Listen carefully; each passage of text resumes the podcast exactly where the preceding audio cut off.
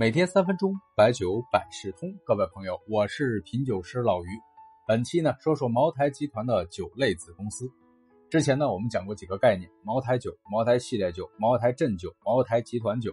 这个茅台集团酒就是茅台集团除了茅台股份以外的酒类子公司产品。当然呢，我们也要把排喜酒这个大品牌呢排除出去。茅台集团的酒类子公司很多，最近呢查阅了很多资料，但是没有完全搞得特别明白。比如说白金酒公司、健康产业公司，印象当中呢应该是茅台集团的一级子公司，但是在茅台的官网成员企业中呢并没有标明。比较确定生产酒的子公司呢有五家，分别是。技术开发公司、保健酒业公司、生态农业公司、葡萄酒公司、循环经济产业公司。原来这些公司呢有茅台集团的信誉背书，发展上呢还是能够借势的。但是在二零一九年底，茅台集团要求酒业子公司陆续停用集团 logo 和集团名称，推行品牌的双五规划，就是说子公司品牌数缩减至五个，产品总数控制在五十个以内。这就要求。酒业子公司需要打造自己的核心产品。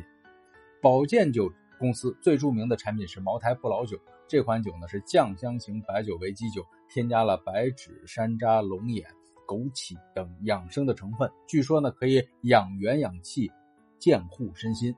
我是一直没有敢尝试啊，一直觉得清香适合做配置酒。有品尝的朋友呢可以说一说这个效果怎么样。除了茅台不老酒，台原窖酒、茅香酒也是保健公司的产品。技术开发公司这几年营销上做的不错，天朝上品、茅台醇都是市场开拓比较快。天朝上品呢打的是柔和酱香，让我想起了柔和浓香的金种子。营销上呢做的是白酒 4S 店模式，线上运营下功夫比较多。生态农业公司在黔东南，主打的品种是优蜜酒。蓝莓为主的产品，我们之前在女性喝酒推荐中的提到过，这款酒的包装非常有特色，酒精度呢十度左右，这是茅台集团力推的一款酒。循环经济产业公司主要是处理茅台酒的酒糟啊、锅底水啊、窖底水的公司，它可以生产出肥料、天然气，按理说和制酒关系不大，但是它成立了尊鹏酒业，属于副糟酒厂，目前呢还不了解产品的规划。